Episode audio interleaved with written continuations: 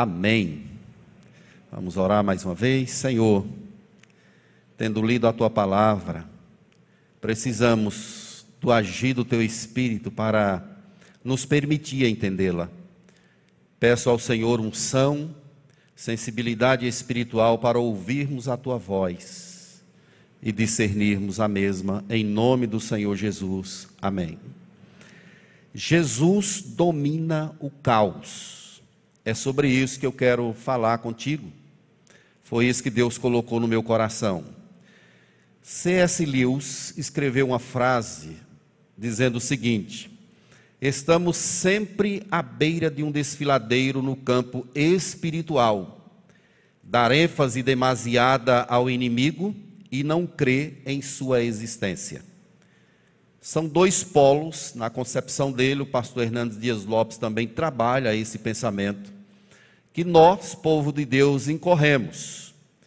Dar ênfase demasiada ao mundo espiritual. E por outro lado, existem aqueles que não creem simplesmente na existência desses seres. Então, são dois perigos que nós incorremos. Nesse sentido, C.S. Lewis diz que a gente está sempre à beira de um desfiladeiro. Se a gente vacilar, a gente cai para um lado ou para o outro. O Evangelho de Marcos, ele recebe o nome do seu próprio autor. Ele foi escrito por ele por volta do ano 63 e tem como fonte Pedro, o apóstolo. Marcos era um companheiro de Pedro na obra missionária e Pedro passou a, as informações para que Marcos fizesse a compilação desse livro. O livro está organizado a, para demonstrar aquilo que Jesus Cristo é, o Filho de Deus.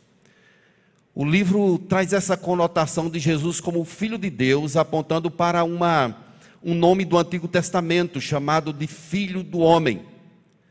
Ele tem esse propósito de motivar os cristãos que estão em Roma, sendo perseguidos, para continuarem firmes. Então, o endereço desse livro é para os cristãos que estão na cidade de Roma, sendo perseguidos por causa do Evangelho. E o foco é chamar esse povo para olhar para Cristo, como sendo o Filho de Deus, o Filho do homem, aquele que era, que é e que há de vir. Se a gente olhar no texto que antecede ao que nós lemos, nós vamos perceber Jesus acalmando uma tempestade está aí dos versos 33 a 41. Eles vão passar para uma outra margem, acontece aquela questão toda no mar da Galiléia que nós já conhecemos a história. E Jesus então acalma.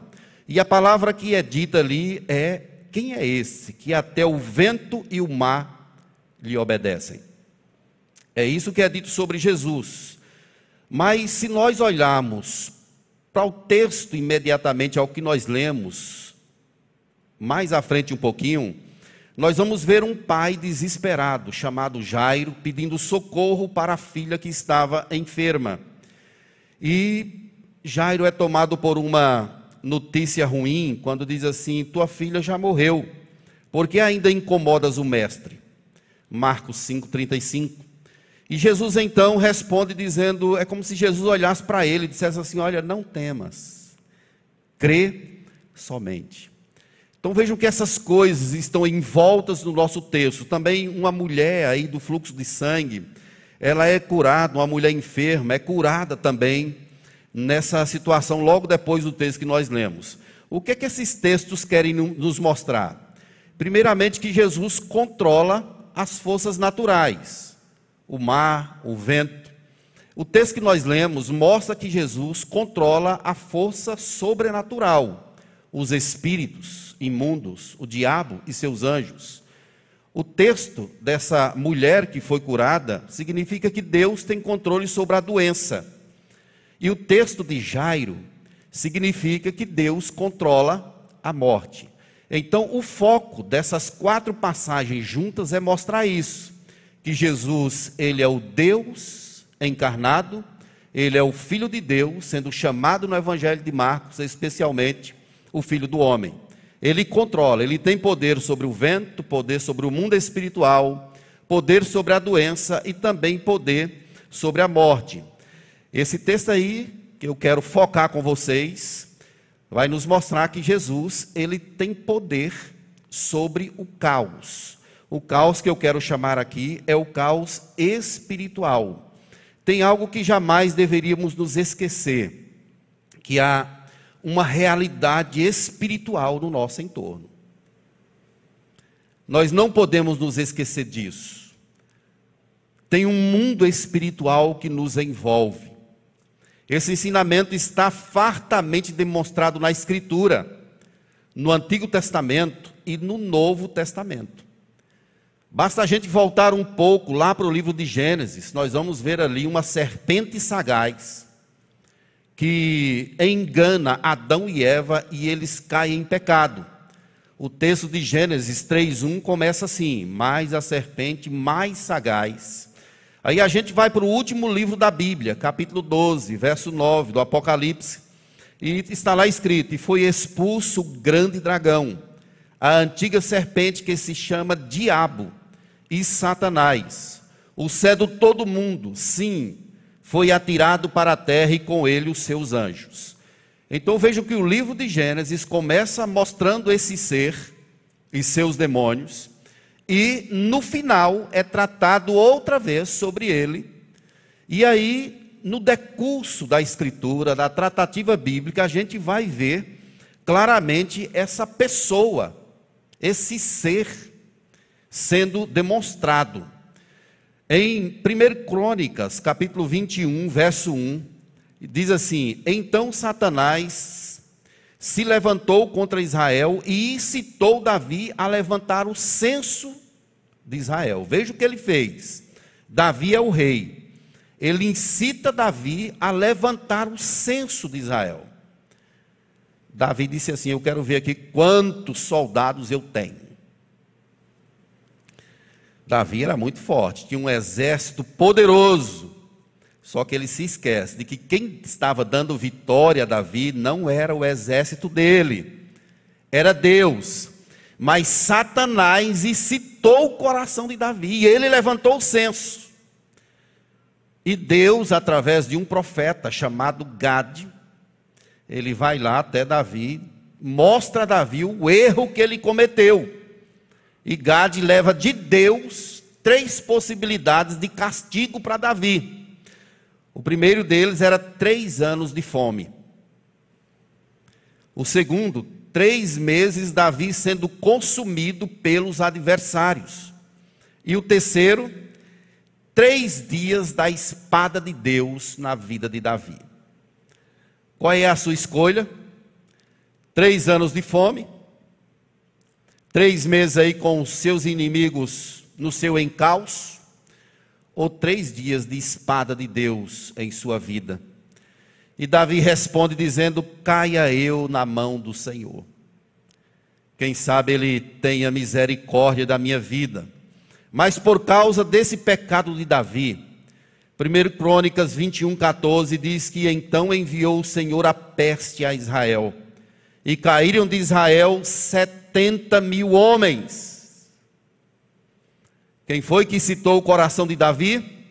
Satanás. Incitou o coração de Davi para levantar o censo. Tem um puritano que eu gosto muito de ler os livros dele, chamado Joel Bick. Ele escreveu um livro chamado Lutando contra Satanás. Se você quiser ler esse livro, recomendo.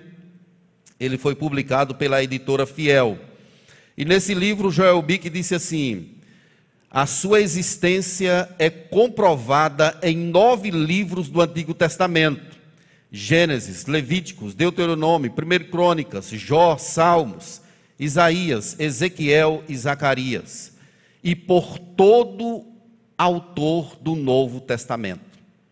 O que ele quis dizer é que não há um autor no Novo Testamento que não fale desse ser e seus demônios que tentam atrapalhar a caminhada da igreja.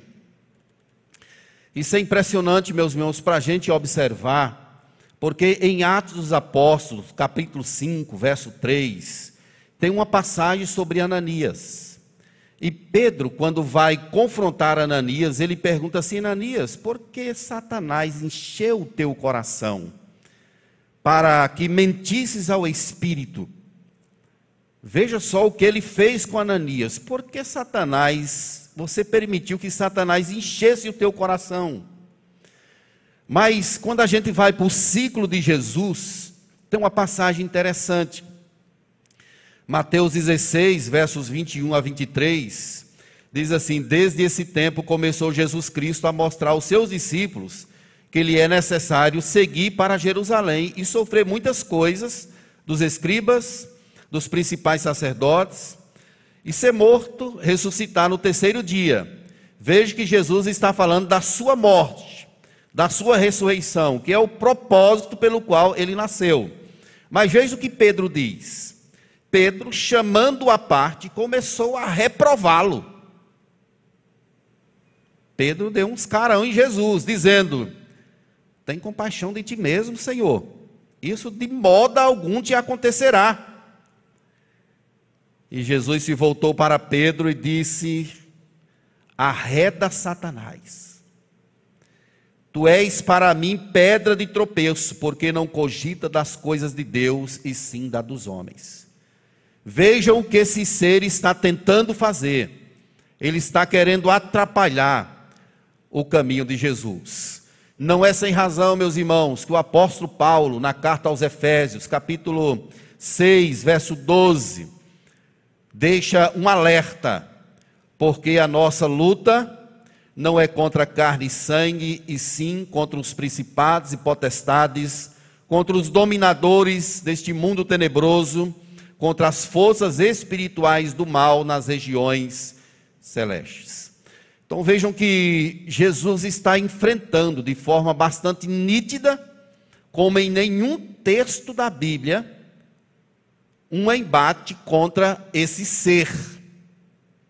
Isso vai ser mostrado agora de forma bastante plausível. Se a gente voltar algumas páginas desse mesmo livro de Marcos, a gente vai ver que Jesus já tiveram esse confronto. Ele curou uma pessoa que estava endemoniada na cidade de Cafarnaum. E Jesus vai trabalhando essa situação toda e sendo acometido o tempo todo por esse ser. Então, o, a minha alerta, o meu alerta nessa tarde, é para que nós estejamos apercebidos. Porque nós estamos envolvidos em uma batalha. Nós não estamos sozinhos. Tem alguém que trabalha contra você e contra mim.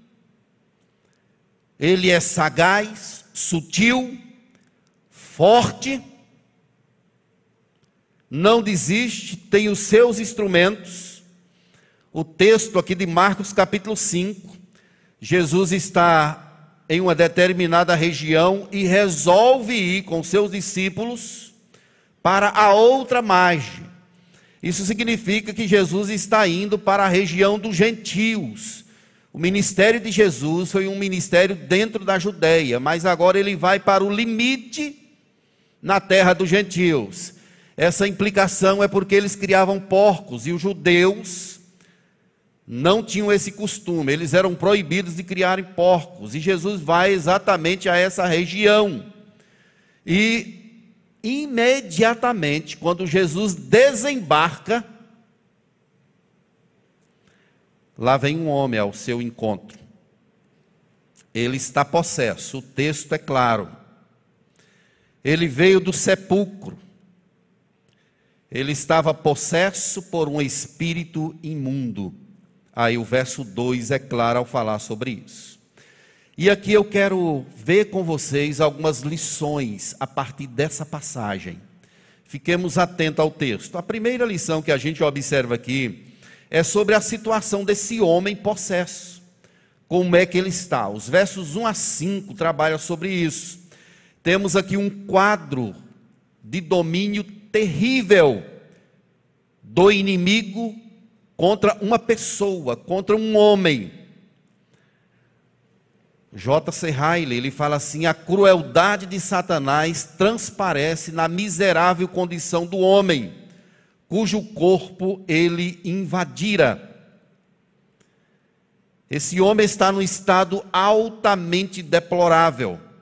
Lucas, a, a passagem correlata a esse texto, capítulo 8, verso 27, diz que havia muito tempo que ele não se vestia, nem habitava em casa alguma, porém vivia nos sepulcros. Ele morava literalmente num cemitério. Nu. Imagina a situação que esse homem estava, era uma situação altamente deplorável. Aquele homem foi condenado pelo inimigo a viver em um cemitério. Foi expulso do seu convívio social, do seu convívio familiar. Ninguém conseguia conviver com ele, tamanha brutalidade, a crueldade. Vivendo como um louco. O verso 4 diz que ele fora muitas vezes preso com grilhões e cadeias as cadeias foram quebradas por ele, os grilhões despedaçados, ninguém conseguia subjugá-lo. A palavra grilhões aí no texto pode ser traduzido por algema para os pés. Era uma corrente colocada nos pés, mas nada podia prender esse homem. A expressão subjugá-lo é a palavra, pode ser traduzida também pela palavra amansar ou acalmar. Ninguém conseguia lidar com aquela pessoa. Ele tinha uma força grandiosa, quebrava cadeias, grilhões, ninguém poderia, podia prendê-lo, ninguém podia acalmar aquele homem, subjugá-lo. Era uma pessoa totalmente fora de si, vivendo como um louco. E o texto, versículo 5, diz que ele vivia gritando, gritava e se cortava também com pedras, correndo para lá e para cá, se ferindo com pedras. E essa palavra ferir é a palavra dilacerar, perfurar. Imagina aí a situação dessa pessoa, subjugado por Satanás, ou por uma legião, como ele próprio vai dizer aí. É assustador, meus irmãos pensar nos horrores que aquele homem experimentava dia e noite, enquanto milhares de espíritos imundos o atormentavam. Vejam que o espírito imundo ou os espíritos imundos deixam essa pessoa num estado de caos, louco, tem uma, umas leis do judeu chamado de Talmud, que é uma coletânea de ensinamentos deles, que diz que são quatro sinais de loucura que eles consideram. O primeiro é andar ao léu à noite. O segundo é passar a noite em, em um sepulcro. O terceiro é rasgar as próprias vestes. E o outro é destruir o que recebe. Essa pessoa se encaixava nesses quatro itens que o Talmud, o conjunto de leis dos judeus, consideravam como sendo uma pessoa louca. Ele estava fora de si. Uma situação inimaginável. O que eu quero ressaltar aqui, meus irmãos, é o poder tirânico do inimigo de Deus, do inimigo da igreja, em subjugar um ser humano. Nós não podemos em hipótese nenhuma, cair no abismo de não crer que existe um mundo espiritual no nosso entorno. É claro que ele não pode possuir um crente, ele não pode ocupar um corpo que é possuído pelo Espírito, mas ele pode oprimir um crente. Ele pode prender um crente. Se a gente não cuidar, a gente cai em suas ciladas. É isso que Paulo trabalha em Efésios capítulo 6. Ele pode até não possuir um crente, mas ele pode oprimir. E ele tem os seus instrumentos. Ele sabe o que pode tra trazer tristeza ao seu coração. E ele trabalha exatamente nessas fraquezas. Nem toda tristeza é comum. Nem todo medo é normal. Tem coisas que fazem parte da naturalidade humana, mas outras não. Pode ser uma incitação. Devemos estar atentos sempre a essa questão, meus irmãos. Uma outra lição que esse texto nos ensina é que o inimigo, ele reconhece quem é Jesus. Os versos 6 e 7 trabalham sobre isso. O verso 6 diz que ele viu a Jesus de longe e veio correndo e o adorou. Essa palavra adorar significa que ele chegou e se ajoelhou perante Jesus. Essa cena é importante. Ele reconheceu a Jesus. Em pelo menos três situações. Primeiro, ele sabe quem é Jesus. Segundo, ele sabe a posição de Jesus, quando ele chama Filho do Deus Altíssimo. Essa expressão é utilizada no Antigo Testamento para distinguir o Deus verdadeiro do Deus falso. Nabucodonosor pronuncia essa palavra lá em Daniel capítulo 3, verso 26, quando ele diz assim: Então se chegou Nabucodonosor à porta da fornalha sobremaneira acesa, falou e disse: Sadraque, Mesaque, Abednego, servos do Deus Altíssimo, Saí e vinde. Então saíram do meio do fogo. É uma expressão utilizada para distinguir o Deus verdadeiro, único, incomparável, dos deuses falsos. E é exatamente essa expressão que essa legião utiliza. Prostrado, reconhece a posição de Jesus como sendo o Filho de Deus. E um outro reconhecimento deles é que eles sabem do poder de Jesus, quando ele fala assim: não me atormentes. Não me atormentes. E rogou-lhe. Eles fizeram um pedido a Jesus no verso 10. Para que Jesus não os mandasse para fora daquele, daquela região. Eles queriam ficar ali era o centro de atuação deles.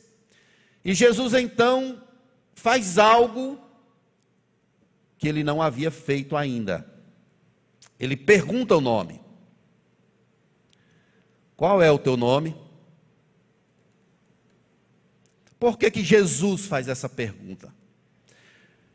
O foco de Jesus é mostrar aquele homem o poder dele sobre todas as coisas.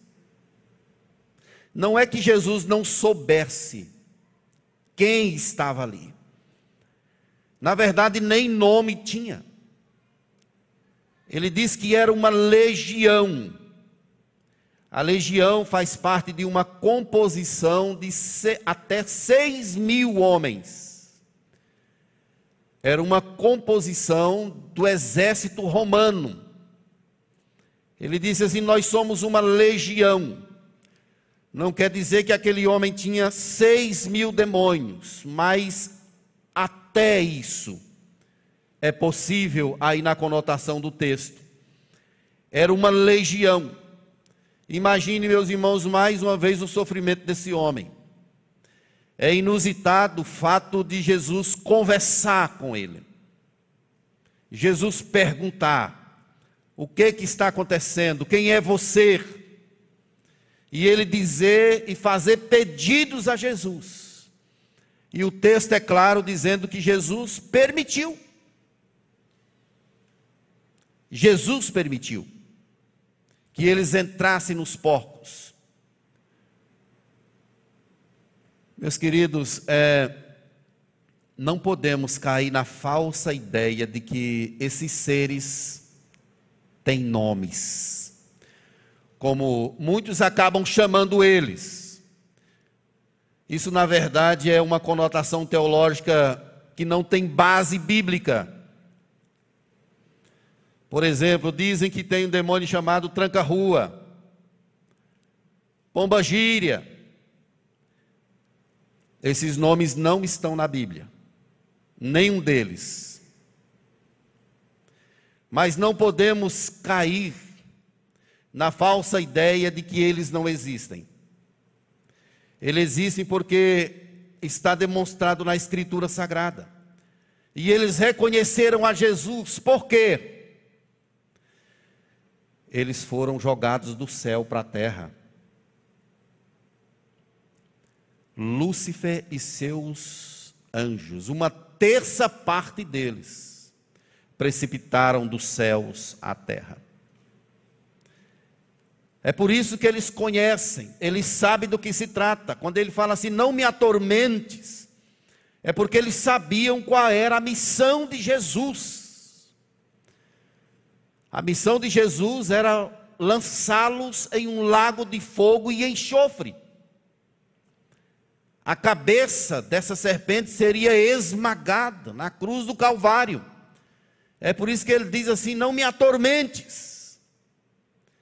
Eles reconhecem a posição, o poder e a glória de Jesus e se prostram ali.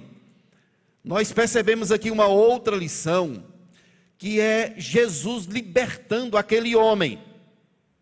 Isso é bonito de se ver, meus irmãos. O verso 8 a 13, Jesus vai agora libertar aquele homem. Jesus expulsa os demônios. E ele se precipita em uma manada de porcos. E o texto diz que eram quase dois mil porcos que caem em um desfiladeiro e se afogam no mar. E Jesus devolve a sanidade física, a capacidade emocional daquele homem. Ele é encontrado agora de forma calma, ele está sereno. Jesus mostra o seu poder grandioso na vida desse homem. Os porqueiros, os porqueiros viram a cena e fugiram. Contaram ao povo o que havia acontecido, diz o verso 14. E quando eles vieram, se depararam com a situação grandiosa. O homem que tivera a legião, diz o verso 15, estava assentado vestido, olha a expressão, em perfeito juízo. E o temeram. Aquele homem que antes estava numa situação deplorável, nem com cadeias podia segurá-lo, agora ele está sentado, calmo, conversando, percebendo o mundo à sua volta. Tudo estava bem. Foi Jesus quem trouxe essa libertação. Isso nos mostra claramente que Jesus, ele tem o controle do caos. Ele tem o controle do mundo espiritual. Esses seres, nós não podemos crer na ideia de dualismo, como se eles estivessem o tempo todo brigando com Deus, um tempo ele vence, outro tempo Deus vence. Não é isso. Soberano só tem um, que é o Senhor, que é cheio de majestade. João Calvino chegou a comparar Satanás a um cão. Deus bate o pé, ele coloca o cabo entre as pernas e sai correndo, gritando. Soberano, Senhor sobre todas as coisas, só tem Deus. Jesus liberta aquele homem daquela clausura, daquela tormenta. Ele havia perdido o convívio social, havia perdido a sua família vivia nos sepulcros, quem sabe se alimentando de mortos, gritando, dilacerando-se. ninguém podia passar naquela região, todo mundo tinha medo dele. E a presença de Jesus devolve essa paz, essa graça ao coração deles. Os efeitos da libertação de Jesus na vida de uma pessoa são grandiosos. A pessoa muda quando Jesus chega. Liguemos essa situação àquele vento bravio da passagem anterior, ao mar que queria acabar com a vida de Jesus e dos seus discípulos. Jesus acalma a tempestade. Jesus cura a doença de uma mulher. Jesus ressuscita uma criança que havia morrido. Ele é o Deus que tem o controle do caos. Ele repreende os espíritos imundos e devolve a sanidade, a capacidade de percepção, de se comportar agora como um cidadão, como alguém que vê o que está fazendo, que sabe para onde está indo. Eu não sei quantos de vocês já viram uma pessoa possessa por um espírito maligno. Em alguns casos, é triste de se ver. Em outros, a pessoa vive normal.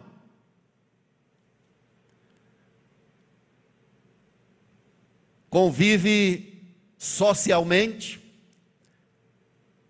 nem parece que está possesso.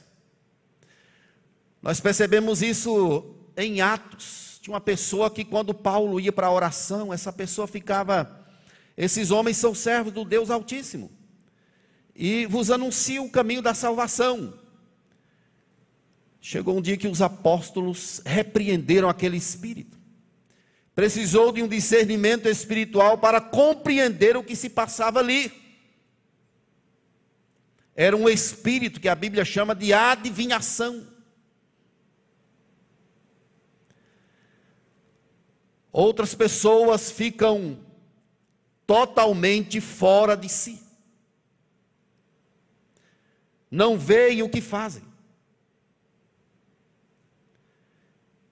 A força humana não consegue segurar. Só Deus pode libertar. Só o Senhor pode libertar.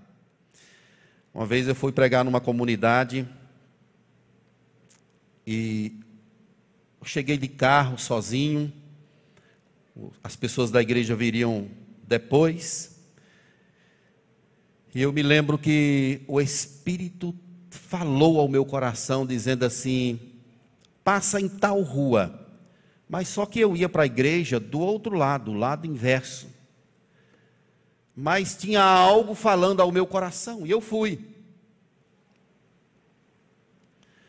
Quando eu passei, tinha uma mulher sentada na porta, com a criança no braço.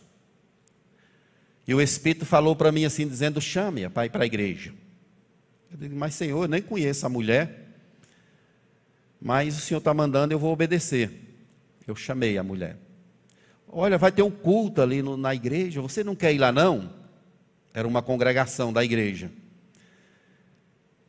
E a mulher disse: Se você me der uma carona, eu chamo minha mãe e a gente vai. Ela entrou em casa, chamou a mãe e as duas entraram no carro, no banco de trás.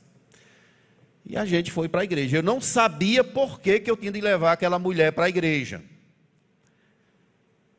Era algo que eu não havia feito ainda. O fato é que quando eu estava pregando, aquela mulher ela ficou possessa no culto. Foi uma situação bem complexa, porque ela jogou a criança que ela estava no, no, nos braços para cima. E tinha um diácono da igreja que parece que ele era bom no gol. Ele deu um voo e pegou a criança e ela veio para o púlpito correndo, como que para cima de mim. e ficou me arrudeando. E eu digo, meu Deus, cadê os diáconos da igreja, gente? Mas quando ela passou na minha frente, eu repreendia em nome de Jesus. E eu me lembro que ela caiu ali entre as cadeiras, ficou arrastando no meio da congregação. A essa hora eu já estava quase sozinho dentro da congregação. Mas eu disse: Satanás não vai atrapalhar o culto.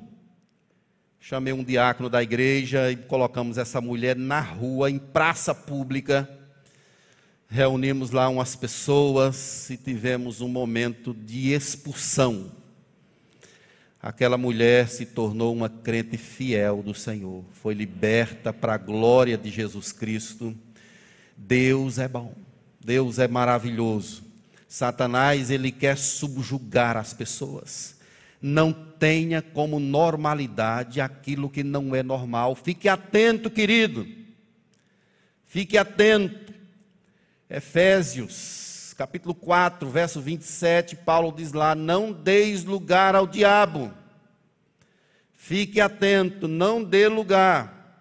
Jesus liberta pessoas que antes eram escravas, de repente Deus devolve a capacidade de perceber a sua glória, a sua graça, de ser um adorador. Mas vejo que a, a reação das pessoas, eles pedem a Jesus para irem embora. Isso é curioso no texto, meus irmãos.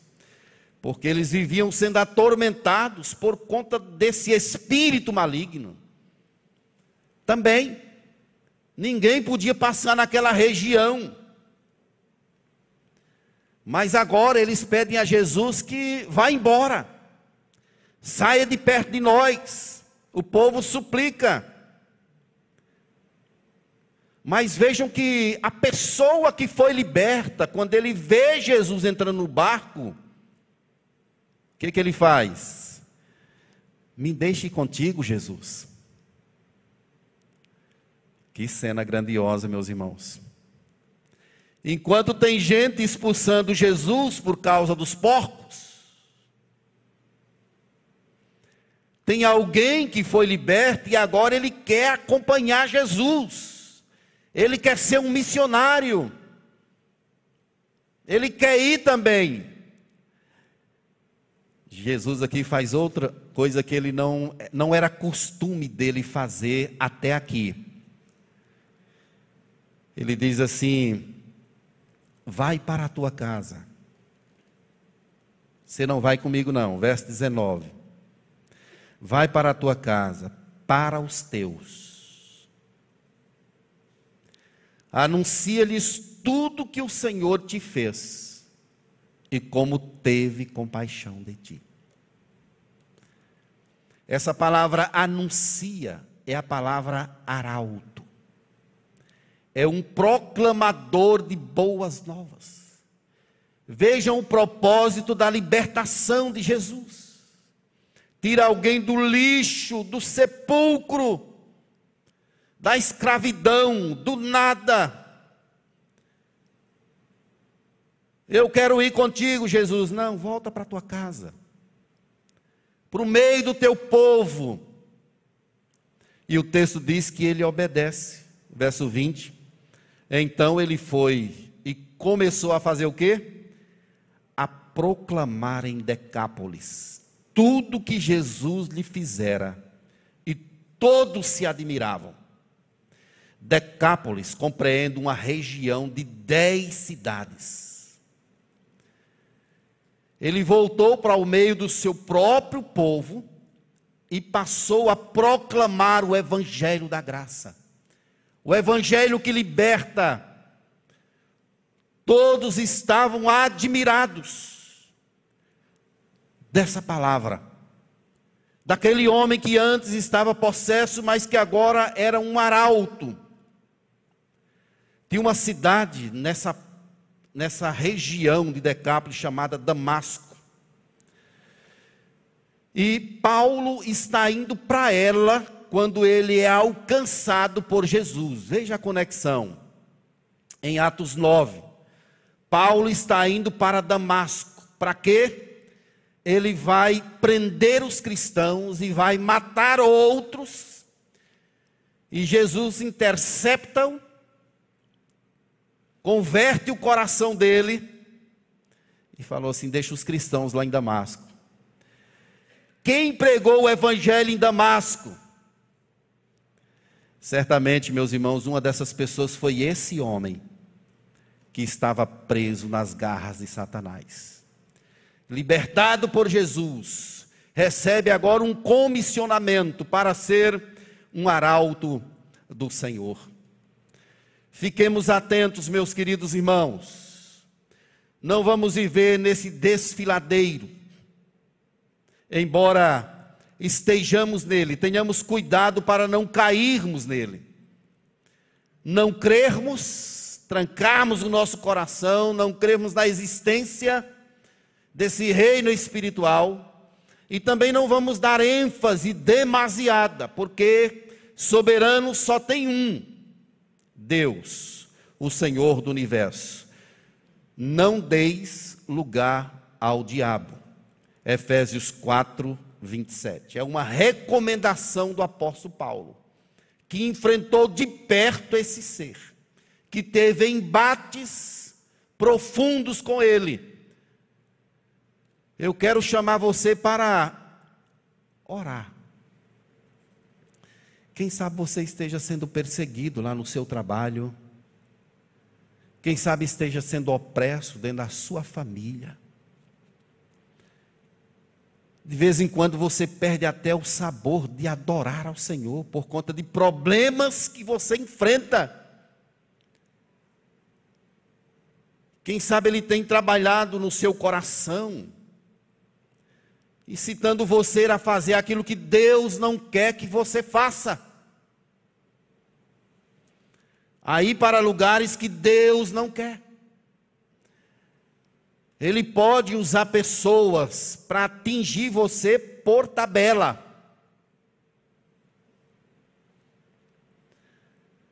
Quem convive com pessoas descrentes precisa trazer isso sempre em memória. Que o mundo jaz no maligno.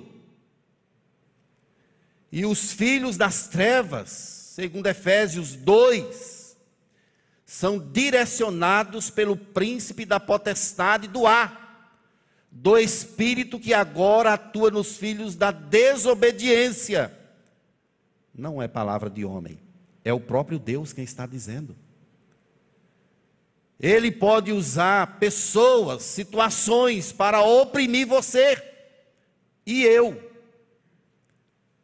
Nós temos um foco uma direção, que é a cruz de Cristo, temos de caminhar em direção a ela sempre, sem desanimar.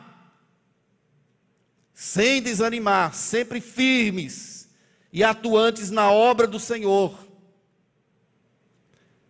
Temos de saber, meus queridos, que como em redor de Jerusalém estão os montes, assim o Senhor em derredor do seu povo, desde agora e para sempre. Eu e você não podemos ter medo de Satanás, mas devemos nos achegar a Deus. Achegai-vos a Deus, e Ele se achegará a vós outros. Ande perto de Deus, ande focado na Escritura, na oração. Você pode ser iludido com as coisas da terra Davi era um homem de Deus e foi incitado para levantar o censo em Israel, pecou contra Deus, não obedeceu a Deus. Teve uma perda de 70 mil homens por causa desse, dessa questão de Davi. E o inimigo sorria. Ele trabalha, meus irmãos, sabendo que pouco tempo lhe, lhe resta. Eu quero alertar você, alertar a igreja nós estamos envoltos numa batalha espiritual.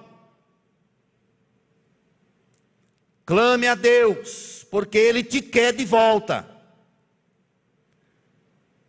Jesus entrou no império das trevas e resgatou você. Ele perdeu você.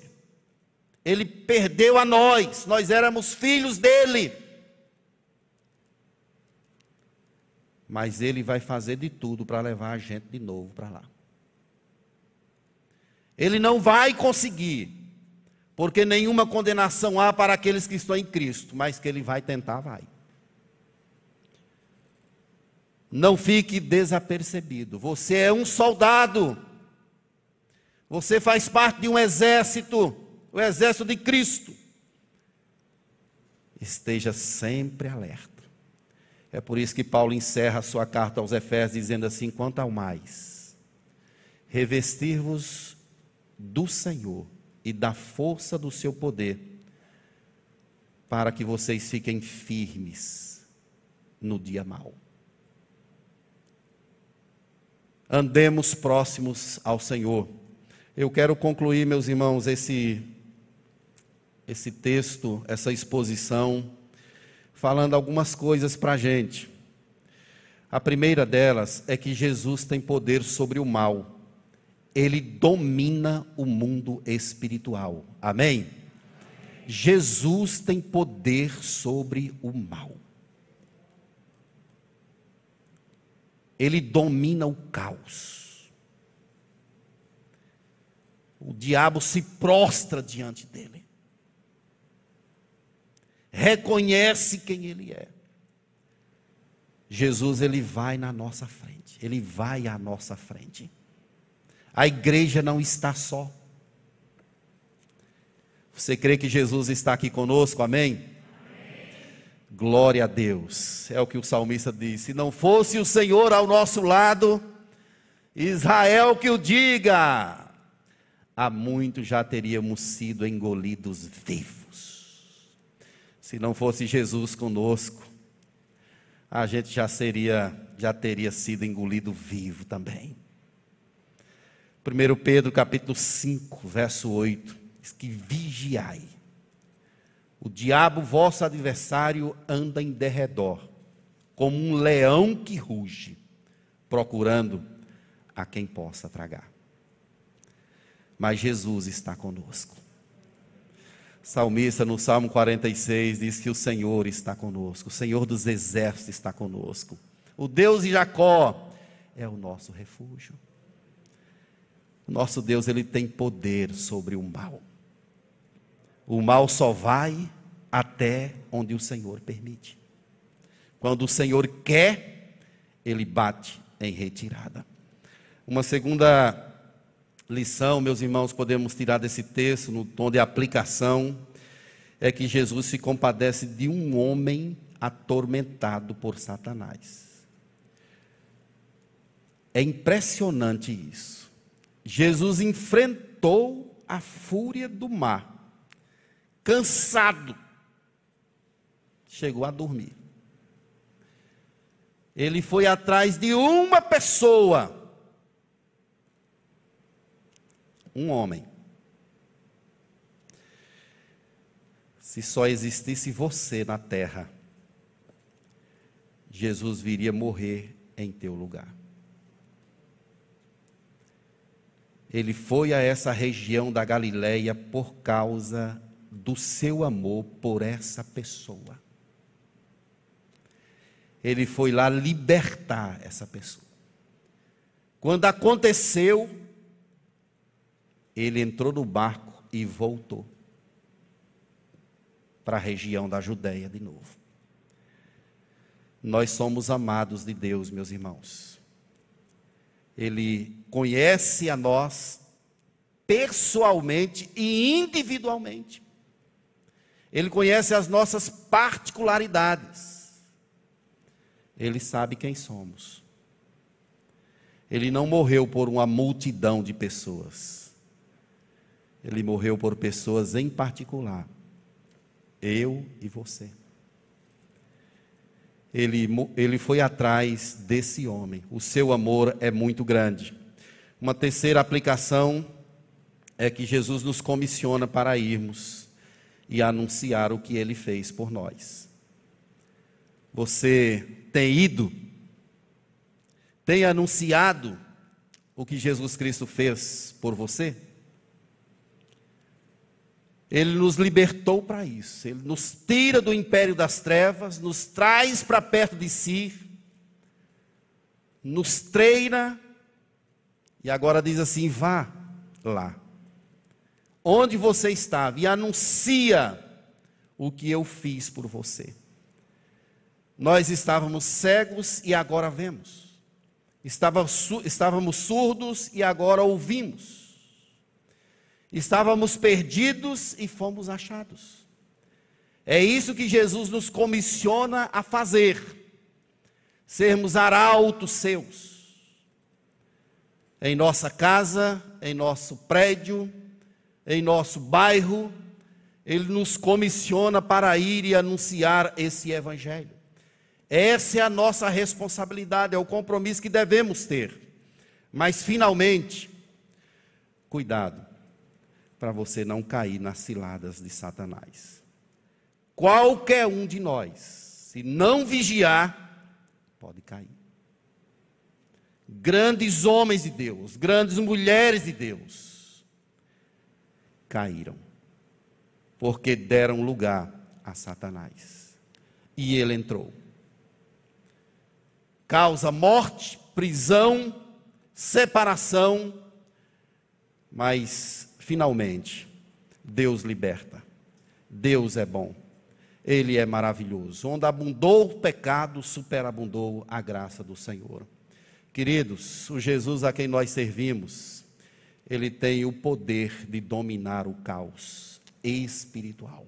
Não há situação, por mais caótica que seja, que Jesus não possa mudar com o seu poder grandioso e maravilhoso. Ele mudou a minha vida, mudou a sua vida. Nós vivíamos segundo o curso desse mundo, segundo o curso do príncipe da potestade do ar, dos filhos que agora, do espírito que agora atua nos filhos da desobediência.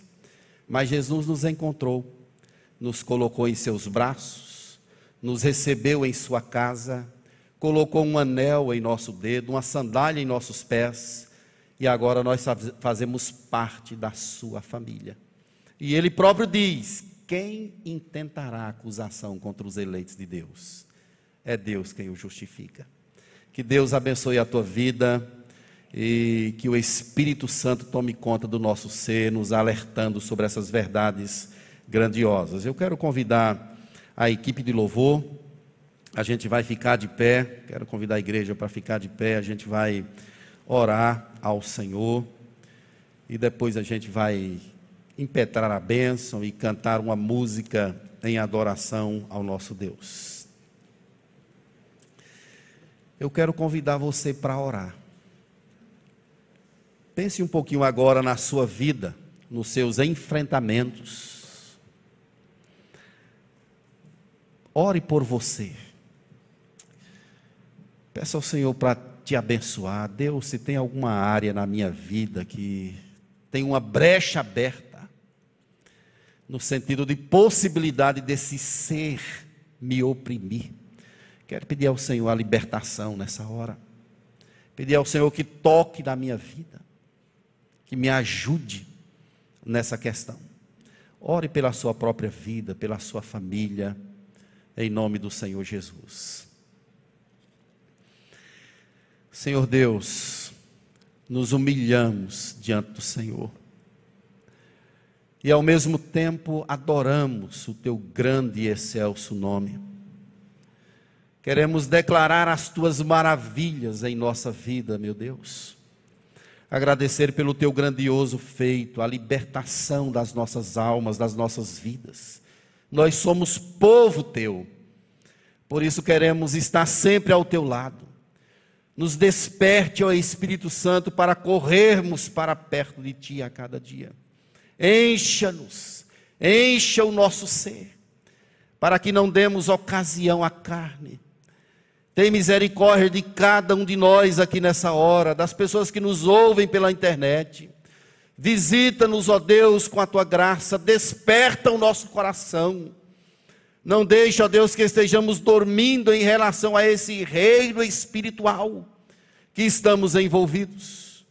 Visita as nossas famílias, os nossos casamentos, nossos filhos, negócios.